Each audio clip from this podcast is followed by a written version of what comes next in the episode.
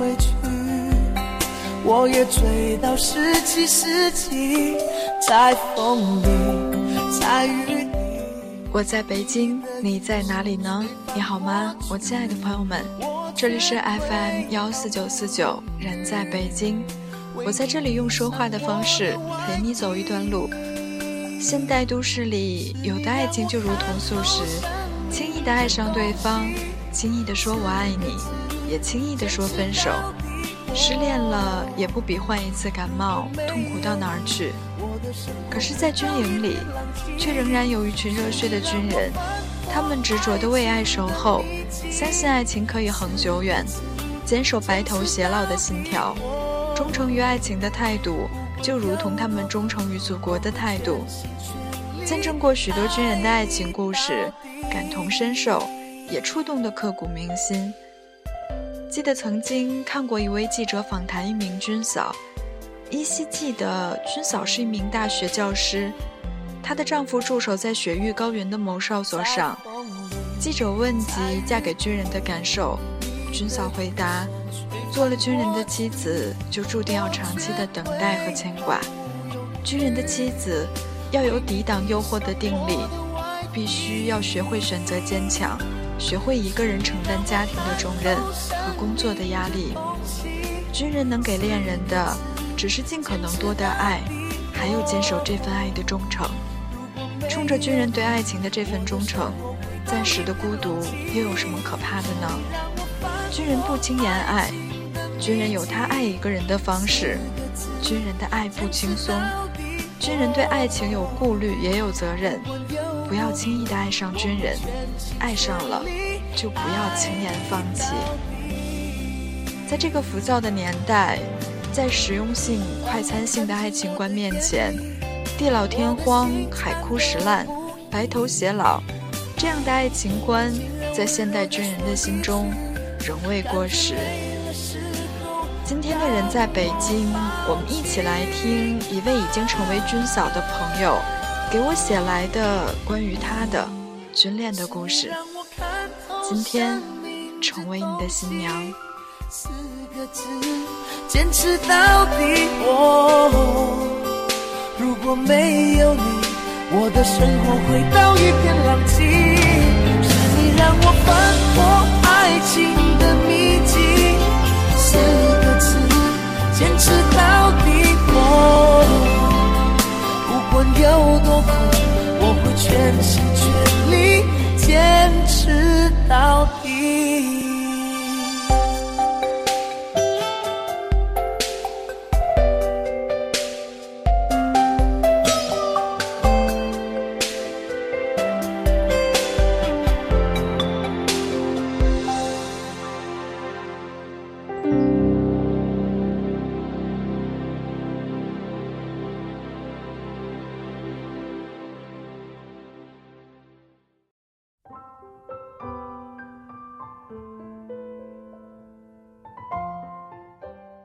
那一年你二十三岁，当兵第五年；那一年我二十岁，当兵第一年。我们同在一个部队——中国武警消防部队，而我们却是在一次战友聚餐上认识的。你的话不多，我们也完全没有言语上的交集。你一直低着头在吃饭，别人问你话的时候，你才回答两句；不问，你就继续吃你的。可是没想到，一直在低头吃饭的你，却看上了我，而我却没有太在意你。我们不在一个队，我在支队，你在下面县城的中队。从此以后，只要支队有任何培训、集训、拿器材、拿资料，你都会自告奋勇申请来支队，因为这样可以看到我，才能找机会接近我。后来我听战友告诉我，你喜欢我。经常借机会打听我的情况和喜好，我就开始慢慢的有些注意你了。原来你并不算高，很粗的眉毛，笑起来的时候有多于同龄人来说很深的鱼尾纹，但是很憨厚。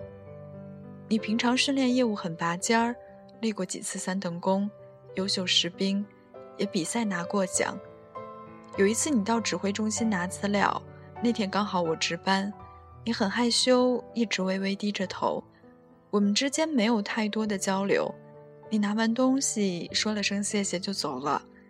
你走后，我偷偷傻笑了一声，我到现在也不知道那声傻笑是出于什么原因。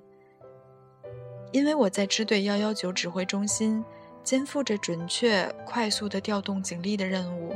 是灭火和抢险救援的最重要的环节，不能有任何判断和调度的失误。消防部队一直被誉为“养兵千日，用兵千日”的一支部队。我知道一线官兵的辛苦与危险，你也明白我们指挥一线的不容易，肩上同样背负着沉重的责任感，每天精神处于紧绷状态。不知道后来你在哪里弄到了我们的值班表。知道我要上夜班的时候，就让新兵送夜宵来。还记得第一次新兵送东西来的时候，那一声报告，着实把我吓得不轻。后来在食堂的一次偶遇，我低头小声地说了一声谢谢，就跑开了。战友后来偷偷地告诉我说：“你傻乐了一天。”在支队集训的这段时间，虽然我们就前后两栋楼的距离。但当时只有吃饭的时候才能够打个照面，我们只好发短信慢慢相互了解。虽然你每天训练得很辛苦，可每晚都会陪我发短信。我总说快点睡吧，你却总说不累不想睡，想和我再聊聊。没办法，我只好说指挥中心忙，你还是睡吧，这样你才作罢去好好的休息。你不知道，其实是因为我心疼你。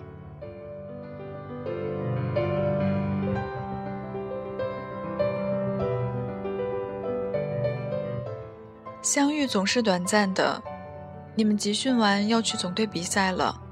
你说我要去比赛了，我拿了第一，你就做我的女朋友好不好？我说你拿了的话，我可以考虑考虑。其实你走后，我天天和总队打听你比赛的成绩，不负众望，你个人拿了一个第一，两个第二，支队也拿了全省的第一。全支队上下别提有多高兴！你们回来那天，支队和特勤官兵全部列队欢迎，敲锣打鼓。我们指挥中心的女战士代表支队为你们献花，战友们都约定好了一样，把你对面的位置留给了我站。我把鲜花送到你的手里，笑着对你说恭喜。你着急地说着：“我拿了第一了。”你说话还算数吗？我没说话，只是笑着点点头。后来我们聊天的时候，你说当时心里激动到不行，要不是介于边上各种战友、各种领导在，早就紧紧地抱住我了。因为你的比赛成绩优异，队里给你申请了一个三等功，很自然的，三等功也被批下来了。拿到三等功奖章的时候，等到周末，你请了半天假来市里找我。那是我第一次看到你穿便装，白色的 V 领针织衫，黑色的裤子，一双休闲鞋，很好看，很帅气。那一天，你紧紧拉着我的手，带我逛街，带我吃好吃的，玩好玩的。那是我们第一次牵手，第一次正式约会。时间过得好快，归队的时间快到了。我送你去了车站，上车前你拉着我的手。把一枚三等功奖章放到我的手心。你说你是我拿到这枚奖章的全部动力，所以我要送给你。我点点头，我说我会好好珍藏。那枚奖章虽然不是你的第一枚，却是我人生中的第一枚，也是唯一的一枚。我一直视它如珍宝。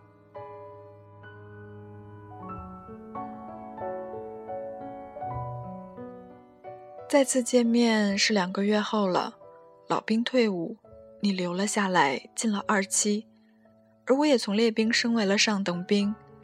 那天你来送老兵，在特勤的操场上和战友抱成一团，哭得泪流满面。你说那是和你一起出生入死的兄弟，一起打过铁，一起进火场，一起生活了好几年的兄弟。或许对于我这个新兵来说，无法体会他们那种一起战斗、一起出生入死的感觉，但是我知道，铁打的营盘流水的兵，分离的日子是迟早的。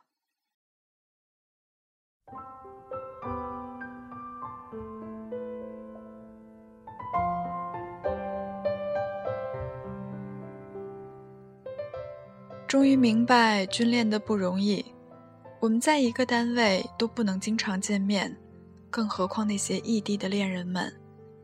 生病的时候，爱人不能在身边；过节的时候，没有爱人的陪伴。而我作为一名军人，应该更能理解军人的不容易和难处。可是作为一个女人，有时候也会有小脾气、小任性，怪她没有时间。其实没有哪个女人不希望自己的爱人能够陪伴自己左右，难过的时候有个肩膀，生病的时候有双温暖的大手，开心的时候有人陪你一起笑。可是没有办法，你是军人。有一天你打电话给我，叫了我一声，我问你怎么了，你沉默了，我也没有说话。静静的听着你的呼吸声，过了几分钟，你开口了，你说好想我。我问到底怎么了，你叹了口气，沉重地说：“差点儿，你以后就见不到我了。”我焦急地问道：“为什么？”你说：“今天出警的时候，一户人家起火，他家私藏了炸药，当时我们刚准备进火场的时候就爆了，房子塌了。”你没事吧？我问道。你说我没事儿，就是好想你。我知道你是中队长助理，所以需要冲在最前面，也最危险。我说要不咱不干这中队长助理了，开开消防车，安全舒服多了。你却总说他们没有你业务熟练，一线需要你。我说不过你，拿你没有办法，只能叮嘱你注意安全。从此以后，每次有关你们队出警，我都特别的担心。可是除了等待，我什么也做不了。为了你，我总是有担不完的心。或许只有等到你退伍那天，我才能真正的放下心来。然而你还没有退伍，我就要先走了。我要退伍了，这次你没哭，反而是笑了。我调侃你说：“是不是我退伍回去了？”你就好找其他妹子了，是不是终于等到这一天了呀？你听完笑得更加厉害了。后来我才知道，我退伍你高兴，是因为以后你出警，只要你不说，我就不会知道；我不知道，就不会为你担心了。当时我好感动。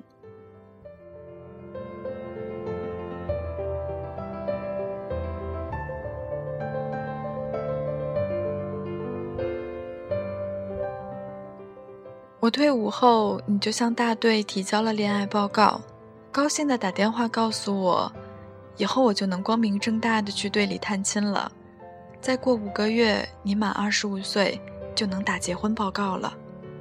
到时候你就嫁给我好不好？我说不好。电话那头的你突然沉默了，问我为什么。我调皮的说，我才不要这么容易的就嫁给你呢。追我的人那么多，我得好好挑一挑。你急了，大声地说：“不行，你是我的，你敢跟别人结婚，我就揍死他。”说着说着，我们都笑了。那是一个周末，我们约定好去照相，情侣照。因为我们没有照过，所以各种姿势都摆得很僵硬。可是只有脸上的笑容是发自内心的自然和幸福。拍到最后一套服装的时候，你的电话不适宜的响了，队里来的电话，说要他立即归队。临县城的山体滑坡，滑坡面积大，有人被困，需要其他县城的中队支援。留下一句对不起，队里有事儿，你就匆匆的走了，连衣服也没有来得及换，而我连一句小心一点也没来得及对你说。你走后，我的心也跟着走了。我也没有心情再照下去了。在酒店的床上翻来覆去的睡不着，想着你，担心你，不敢打电话去指挥中心问情况，又怕你很忙，不敢打电话给你。我就等啊等，等了十三个小时，终于等到你的消息。你说一切都好，救出一个人，三人遇难。虽然我知道消防就是和死神打交道。但是我又一次感觉到生命的脆弱，天灾人祸，生命说没就没。回来后，你赶紧过来找我，紧紧地抱住我，向我道歉，对不起，说了不下十次，说对不起，丢下我一个人就走了，说对不起，又让我担心了。我说没关系，我理解。终于等到了你二十五岁的生日。我去队里给你庆生，你拉着我的手敲开了教导员的办公室门，那声报告响亮的一直在我的耳边环绕。走到教导员面前，递上结婚报告，教导员爽快地批复了，就差支队的批示，我们就能去民政局领结婚证，我就是正式的军嫂了。那一年你二十五，我二十三。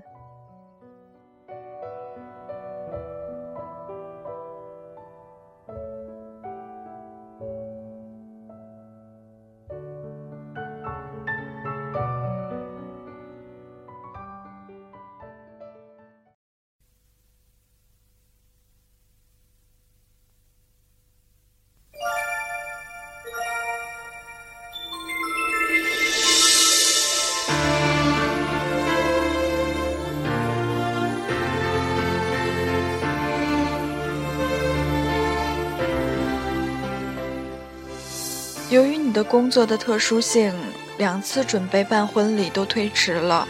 我们的婚礼一直拖到了今年。在亲朋好友的祝福下，我们走进了婚姻的殿堂。在婚礼上，你说能娶到我，是你这辈子最大的幸福。谢谢我，一直以来的不离不弃和理解包容，也对不起我，不能时刻陪在身边，尽一个丈夫的责任。后来我已经记不起你都说了些什么，我只记得很长很长。当时我哭了，在场很多人也哭了。最后，你对着我认认真真的敬了一个军礼，那是你第一次对我敬军礼，是我见过最帅、最标准的军礼。这一年你二十八，我二十五。祝福所有军恋的人们能够幸福。其实我们也有过争吵，但是我们还是一路风雨一路情的走了下来。多一份理解，多一份支持，你们就会越来越幸福的。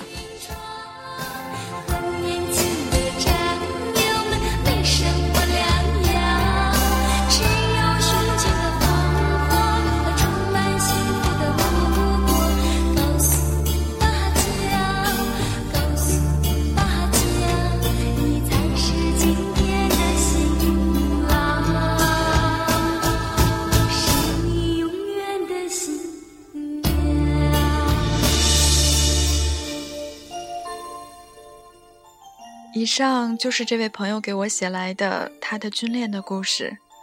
如果此刻正在驻足的你，也正经历着这样的感情，也希望你们能够一直坚持和幸福的走下去。就像这位朋友说的，多一份理解，多一份支持，你们就会越来越幸福的。今天我